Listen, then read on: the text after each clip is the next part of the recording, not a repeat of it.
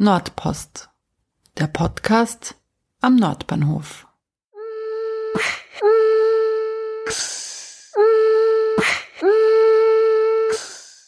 Wer war Wilhelm Freiherr von Engert? Was hat Rudolf Bettner mit dem zweiten Bezirk zu tun? Und welche Straßennamen erinnern an die Deportation von Jüdinnen und Juden in der Shoah? Willkommen bei der 26. Ausgabe von Nordpost. Mein Name ist Sonja Harter und heute widme ich mich einigen Straßennamen bei uns im Kretzel. Starten möchte ich mit jenen Straßennamen, die unser Viertel eingrenzen und schon seit langer Zeit bestehen.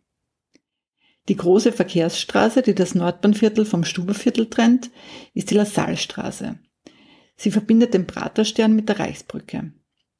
Angelegt wurde sie schon ab ca. 1813 und hieß damals noch Schwimmschulallee benannt nach der K&K Militär- und Zivilschwimmschule an der damals noch unregulierten Donau. Nach der Donauregulierung und der Richtung der Reichsbrücke wurde die Straße 1876 in Kronprinz-Rudolf-Straße umbenannt. Nach dem Ersten Weltkrieg wurde sie schließlich in LaSalle-Straße umbenannt, wie sie dann auch bis 1934 hieß. Benannt ist sie nach dem deutschen Schriftsteller und Politiker Ferdinand Lassalle, der im 19. Jahrhundert gelebt hat und als einer der Wortführer der frühen deutschen Arbeiterbewegung gilt. Im Zuge der politischen Umwälzungen nach dem Februaraufstand 1934 wurde die Straße in Reichsbrückenstraße umbenannt. Ab 1949 heißt sie wieder LaSalle-Straße. Was man mittlerweile gar nicht mehr sieht, ist, dass auf der Straße viele Jahrzehnte eine Straßenbahn verlief. Seit 1982 verläuft unter der Straße die U-Bahn-Linie U1 die Weli-Straße. Sie erinnert an eine Persönlichkeit, die maßgeblich an der Donauregulierung beteiligt war, nämlich August Freiherr von Weli. Er lebte von 1810 bis 1892 und war Vizepräsident der Donauregulierungskommission. Die Weli-Straße wurde schon bereits 1892, also seinem Todesjahr nach ihm benannt. Während des Zweiten Weltkriegs wurde sie in Admiral Scheer Straße umbenannt. Nach Kriegsende 1945 hieß sie dann wieder Weli-Straße. Die Engertstraße ist nach dem Eisenbahn- und Maschinenbauingenieur Wilhelm Freiherr von Engert benannt. Er war ab 1855 Zentraldirektor für den technischen Dienst der österreichisch-ungarischen Eisenbahngesellschaft, später dann deren Generaldirektor Stellvertreter. Er führte auch die Hallenbauten für die Wiener Weltausstellung 1873 durch und war beratendes Mitglied der Donauregulierungskommission. 1872 hatte das Schwimmtor an der Schleuse Nussdorf erfunden, das das Eindringen von Hochwasser und Treibeis in den Donaukanal verhindern sollte. Zwei Jahre nach seinem Tod wurde 1886 dann die Engertstraße nach ihm benannt. Wenig überraschend ist die Vorgartenstraße nach jenen Vorgärten benannt, die 1893 vor Mietshäusern angelegt wurden die Straße wurde damals großzügig auf jenem Areal konzipiert, das durch die Donauregulierung gewonnen worden ist. Die Lembergstraße ist nach der heute in der Westukraine gelegenen Stadt benannt. Bis ins frühe 20. Jahrhundert gab es dort einen großen Anteil an jüdischer Bevölkerung und viele galizische Jüdinnen und Juden, die aus wirtschaftlicher Not und Angst vor Verfolgung nach Wien flüchteten, kamen damals am Nordbahnhof an und siedelten sich in weiterer Folge in der Leopoldstadt an. Die Straßenbenennung erinnert also daran, dass bis 1918 direkte Schnellzüge vom Nordbahnhof nach Lemberg verkehrten. Bereits seit 1897 hat die Walcherstraße ihren Namen. Sie ist nach dem Mathematiker, Physiker und Jesuiten Josef Walcher benannt, der 1719 in Linz geboren wurde und 1803 in Wien gestorben ist. Als Priester war er in der damaligen Vorstadt Margareten tätig, 1773 wurde er Navigationsdirektor am Donaustrom und zeichnet für zahlreiche Wasserbauten in Österreich verantwortlich. Prägend für unser Viertel sind auch die durch den Ausbau des Nordbahnhofs verlängerten Straßen am Tabor und Taborstraße. Als Tabor wird eine spätmittelalterliche Wehranlage verstanden, die häufig um Kirchen errichtet wurde. Am Tabor und die Taborstraße erinnern noch daran, dass die Stadt in der ersten Hälfte des 15. Jahrhunderts einen Tabor in der Nähe der Donauübergänge anlegen ließ. Ein Tabor befand sich am heutigen Gaußplatz am Ufer der unregulierten Donau, von wo Brücken und Fähren über die Donauarme Richtung Floridsdorf führten. Ihren Namen erhielt die Taborstraße dann im Jahr 1850. Kommen wir zur Bruno Marek Allee. Ihr Namensgeber war von 1965 bis 1970 Bürgermeister von Wien. Er wurde 1900 in Wien-Maria Hilf als Sohn eines Schneidermeisters geboren und trat 1918 der Sozialdemokratischen Arbeiterpartei bei, wobei er als Funktionär der Bezirksorganisation im sechsten Bezirk tätig war. Ab 1923 war er Angestellter der Wiener Messer. Nach dem Zweiten Weltkrieg wurde er dann deren Direktor. In seine Amtszeit als Wiener Bürgermeister fiel der Bau der Wiener U-Bahn, betrifft uns direkt, der Bau der UNO-City in unserer Nachbarschaft und der Baubeginn zur neuen Donau mit der Donauinsel. Bruno Marek war auch einer der Initiatoren des 1963 gegründeten Dokumentationsarchivs des österreichischen Widerstands.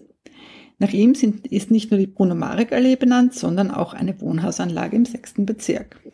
Bleiben wir bei der SPÖ. Die Leopoldine Schlingergasse ist nach jener Frau benannt, die als 19-Jährige 1924 in die Sozialdemokratische Arbeiterpartei eintrat und nach dem Zweiten Weltkrieg in der Sozialistischen Partei Leopoldstadt mitarbeitete. Sie war von 1950 bis 1970 Vorsitzende des Frauenbezirkskomitees und ab 1954 stellvertretende Bezirksparteivorsitzende. Sie verstarb im Jahr 1990. Das Rote Wien wird auch durch Rudolf Bettner repräsentiert nach dem unser Park benannt ist. Der 1920 geborene Sozialdemokrat war vor allem in der Bezirksorganisation Margareten tätig. Nach seinem Wohnsitzwechsel agierte er dann in der Leopoldstadt. Ab 1961 war er Gemeinderatsabgeordneter, 1977 wurde er schließlich zum Bezirksvorsteher des zweiten Bezirks. In seine Amtszeit fiel der Bau der U1-Linie sowie der Bau der neuen Reichsbrücke. Auch die Verbauung des Nordbahnhofgeländes hatte in seiner Amtszeit schon ihre Grundlagen. Im Jahr 2004 wurde bereits in der Planungsphase der Rudolf Bettner Park nach ihm benannt. Kommen wir zur Ernst-Melchior-Gasse. Melchior wurde 1920 in Villach geboren und war ein österreichischer Fußballspieler. Und interessant finde ich die Benennung der Straße deshalb, weil es im Kretzel ja auch viele Straßen gibt, die in Erinnerung an die Verbrechen im Holocaust benannt wurden. Und Ernst Melchior hat im Rahmen eines Gerichtsverfahrens äh, nach dem Zweiten Weltkrieg zugegeben, im Zuge der Novemberpogrome 1938 im Alter von 18 Jahren am Eindringen in eine jüdische Wohnung beteiligt gewesen zu sein. Dazu heißt in dem vom Zeithistoriker Oliver Radkolb herausgegebenen Band umstrittene Wiener Straßennamen, Zitat, von München ausgehend wurden in der Nacht von 9. auf den 10. November auf Befehl der örtlichen NSDAP-Kreisleitungen im gesamten Deutschen Reich Pogrome ausgelöst, an denen auch Ernst Melchior als 18-jähriger Jugendlicher teilnahm. Er war über den Villacher Sportverein 1938 zur SA gestoßen. Mit sieben anderen SA-Angehörigen war Melchior an der Zerstörung der Wohnung der jüdischen Familie Mitzner beteiligt. In seiner Vernehmung 1946 gab Ernst Melchior zu Protokoll, Zitat, Petz und ich sonderten uns sofort ab und blieben mit dem Hinweis, eventuell eintretende andere Personen abzuhalten, im Vorraum der Wohnung stehen, da uns die Handlungsweise der anderen Beteiligten gleich anekelte. Melchior wurde im Anschluss freigesprochen. Jetzt kommen wir zu den Straßennamen, die an die Verbrechen im Nationalsozialismus erinnern sollen. Jakob Lind war ein österreichischer Schriftsteller, Filmregisseur und Maler. Er wuchs als Sohn von ostjüdischen Eltern in Wien auf. Als seine Eltern 1938 nach Palästina flüchteten, wurde er mit einem Kindertransport in die Niederlande evakuiert und lebte danach, als er älter war, im nationalsozialistischen Deutschland im Untergrund. Nach Kriegsende emigrierte er ebenfalls nach Palästina. Ab 1954 lebte er in London, wo er 2007 verstarb. Die Leopold-Moses-Gasse erinnert an den 1943 in Auschwitz ermordeten Archivar und Bibliothekar, der ab 1934 das Archiv und die Bibliothek der israelitischen Kultusgemeinde in Wien betreute. Nach dem Anschluss im Jahr 1938 wurde er auch Kustos des Jüdischen Museums der äh, Kultusgemeinde. Im Jahr 1939 scheiterte sein Versuch zu emigrieren und Anfang der 1940er musste er mit seiner Frau Elsa in ein Sammellager in der Leopoldstadt umziehen. 1943 wurde er schließlich deportiert und in Auschwitz ermordet. 1943 war auch das Todesjahr der eineinhalbjährigen Eva Popper, die als Baby nach Theresienstadt deportiert wurde und dort verstarb. Nach ihr wurde der Eva Popper Weg bei uns im Kretzel benannt.